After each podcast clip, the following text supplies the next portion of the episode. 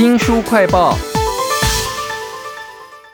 你有权保持沉默，但是呢，你所说的每一句话都可以在法庭上作为指控你的不利证据。这句台词呢，相信你常常看美国剧的，已经觉得都用烂了啦。到底是谁写的剧本呢？为您介绍《冯补的正义》这本书啊，一部美国宪法的诞生，联邦最高法院的历史关键判决啊，请到了说书人吕维正，维正你好，主持人好，各位听众朋友大家好。戏如人生啊，到底是哪一个天才编剧想出来的，还是历史上真的有这个法律啊？哎，这个是真的法律，而且是只有美国独有啊！因为这是一个发生在美国的一个其实很戏剧化的一个案例的结果啊。原来这个案主啊，他本身就是个性侵惯犯了，所以严格说起来不值得同情他。可是呢，过程当中不能因为他是一个惯犯，然后不值得同情，所以该有的司法程序啊全部省略掉，这样不可以。这是现代我们的主流的观念。跟这个人到底有什么关系呢？就是因为他是性侵惯犯，而且证据实在很确凿。警察抓到他之后，其实他也没否认，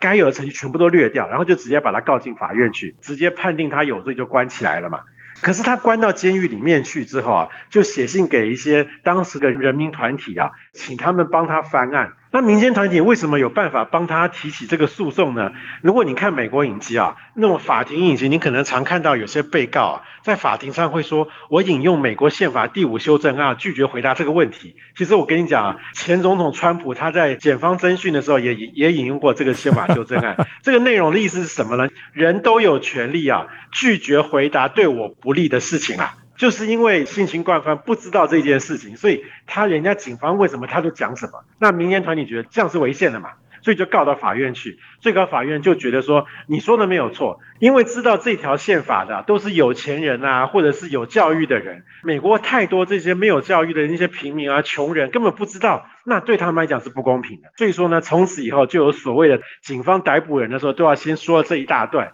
叫做米兰达警告，告知你有什么样的权利，免得以后再发生这种事情。哇，原来叫做米兰达警告哈，但是我想到的是，警察也蛮可怜的。如果他每一次办案都要啰里啰嗦讲一大堆，所有的证据都要在合法的情况之下，他们办案应该速度会非常慢，效率很烂吧？其实这个案子啊，在最高法院的确引起了一些争议。如果一旦判这个性侵惯犯胜诉的话，那大概就会有好几千件案子都会需要重审。可是当时的美国最高法院首席大法官叫做华伦，他跟其他的大法官不一样的地方是啊，他是真正基层的司法机构出身的人，他真的看多了这些基层的，像是检检察机关这些啊，做了太多夸张的事情。这书就举例啊，美国有个州曾经为了审犯人啊，把他脱光吊在树上用皮鞭抽打，想要取得供证。这不是在讲古代的衙门在那边官差在那边刑求逼供吗？嗯，这么夸张的事情在美国都会出现啊，所以呢，他就在法院里面告诉其他大法官说，这件事真的很重要，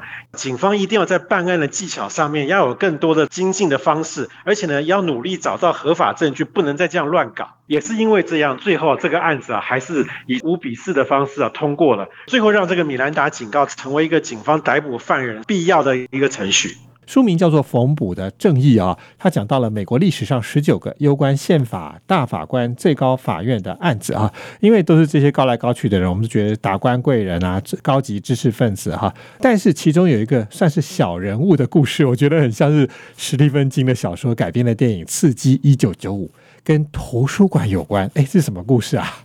对这个故事啊，真的是相当的戏剧化，而且啊，真的也是非常非常重要，因为牵涉到公社辩护人这件事情，发生在一个从小家庭破裂、年少离家，为了生存就常常在那边偷东西、抢东西啊，结果长大就变成一个惯犯这样的一个人身上。就后来他的确又有一次啊，又被牵涉到一个偷窃的案件，有目击证人啊说就是他干的。因为他本来就没念什么书嘛，所以从这个警方做笔录啊，到后来法院审判的阶段啊，他都不知道该怎么说、该怎么做啊，才能够保护他的权益。因为真的不是他偷的，但是因为完全没有相关的这些知识，所以最后啊，很不幸啊，法院就是判决说你有罪，就把他关到监狱里面去了。可是呢，这次情况跟他以前过去的这些前科啊都不太一样。为什么呢？因为他年纪大了，他已经五十多岁了。然后也结了婚了，家里还有妻小，他觉得说，我实在不能再这样下去了，所以这一次啊，绝对是冤枉的，我一定要想办法自救。他就在里面图书馆开始努力的拼命念书。啊，他发现到有一件事情啊，我也应该有这样的权利。什么权利呢？就是公社辩护人制度。因为其实啊，美国的宪法是有说了，如果你没有钱的时候啊，法院在审判的时候呢，要指派一个免费的律师给你，这个就是公社辩护人嘛。他看到这个条文之后呢，他就开始啊，用铅笔写一个文法错误百出的一份申诉书啊，寄到最高法院去。这书里还写说他的文法错误有多夸张。我们都知道英文有那个不定冠词，就是 a 跟 a n 嘛，啊，大家都知道 a 跟 a n 的这个用法是差别在哪里，他就分不清楚啊。所以你看他的文法有多差。哇，那可是呢，就算是文法错误好了，没关系。但是呢，其实意思啊还是能够沟通。结果呢，最高法院的首席大法官就是我们刚刚讲到的那位华伦。而华伦看到这个案子之后啊，觉得是一个很好的机会啊，就是想办法要补足美国这些人权上面的一些缺失啊，所以就特别把这个案子啊挑出来做审问。这个案子啊，最后是以九比零的方式啊完全胜诉啊，因为大法官都觉得说，的确啦，你这个公社辩护人制度啊，不应该只在那么狭窄的范围，在一开始的警方审问的时候就应该要有了。那从此之后啊，美国的这个公司的辩护人制度才变得比较完整。哇，这是冯补的正义啊！讲到美国的宪法发生了哪一些特别的案例，造成了后面的结果啊？那其中有一个案子呢，我常常在新闻里头听到，跟堕胎权益有关，就是罗素韦德案。我一直以为罗素韦德案是一个人呐、一个名词啊，看了这本书才知道说，这个罗是一个人，然后诉呢是个动词，就是提告啦。然后韦德又是另外一个人，我这才想起来说，哎，冯补的正义里头那十九个案子啊，有很多谁诉谁哦，有没有比较离奇的案子呢？还有另外一个案子也蛮离奇的，但是离奇的原因啊，是因为这个案子啊，让一个美国总统啊心灰意冷，然后放弃寻求连任，到底是多离奇呢？原来这个是跟杜鲁门总统有关啊。杜鲁门总统啊，在他任内有发生这个韩战，韩战在二战之后不久才发生的。既然是战争啊，那一定会需要很多军需工业，就是钢铁啊，需要弹药啦。这个时候呢，那个韩战前线啊，就很缺钢铁。可是呢，这个时候美国的境内的钢铁厂啊，跟他的这些劳工啊，正在为了这个什么调整薪资啊这些问题啊，都要闹到罢工这个阶段。那前线怎么打仗呢？杜鲁门啊，就只好学他的前任罗斯福啊，他就发布了一个总统的紧急命令啊，接管了国内的铁工厂。你们去先不要吵这些事情，先把这个钢铁生产出来再讲。这件事情就触犯到美国宪法一个很核心的精神，就是啊，私人财产权啊是不能被侵犯的。那这个案子呢，就闹到最高法院去了。原本啊，杜鲁门是觉得说啊，我也不过就是照着以前罗斯福的搞法嘛，他一天到晚发紧急命令要这个这个那个那个，应该没问题吧？哎，结果很抱歉，现在局势不同了，因为二战已经打完了，最高法院又回到一个比较中立的，要维持法治跟人权的这样的一个一个立场上面。那最高法院最后就判决说啊，政府不能这样做，你这样做是违宪的。因为这样啊，让杜鲁门的总统生涯是一大挫败。因为从此之后啊，他很多法案政令都都推不动了，这也才造成他决定不寻求连任的原因。书名叫做《冯补的正义》啊，一部美国宪法的诞生，联邦最高法院的历史关键判决哈。那我们刚刚讲到这个最高法院跟大法官嘛，这些大法官也是人呐、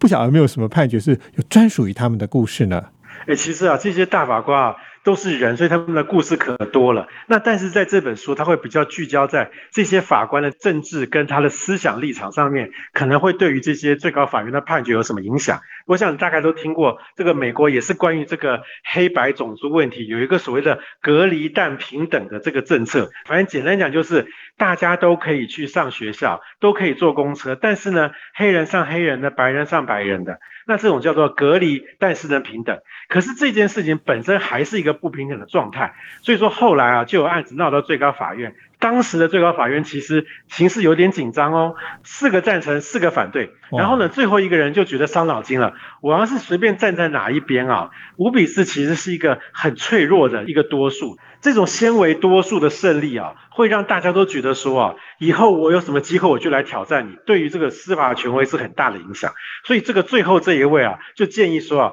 我们再请大家收集证据啊，再隔一段时间啊，再继续开庭。结果没想到，在这个隔一段时间的过程中啊，有一个保守派啊，就这个大法官就过世了。当时的美国总统就提名了我们刚刚讲到那个很重视人权的华伦大法官。那他这样子一上任啊，保守派啊跟进步派的这个比例就改变了。这个华伦啊，他也是非常重视这种，最好是大家都可以完全九比零啊一致通过，他就努力说服其他的法官，所以最后这种隔离但平等的政策，就在一个九比零啊非常悬殊啊毫无悬念的这个情况之下通过了。那算是美国黑人人权一个非常大的一个胜利。其实这隔离但平等啊，我们在很多的电影，像是《阿甘正传》里头，可能也会有一点印象哈。但是它怎么样演变到现在的呢？都在这本缝补的正义当中。也非常谢谢说书人吕维正帮我们花很多时间看懂了他，用简单的方式解释给我们听啊。非常谢谢维正，谢谢，谢谢大家。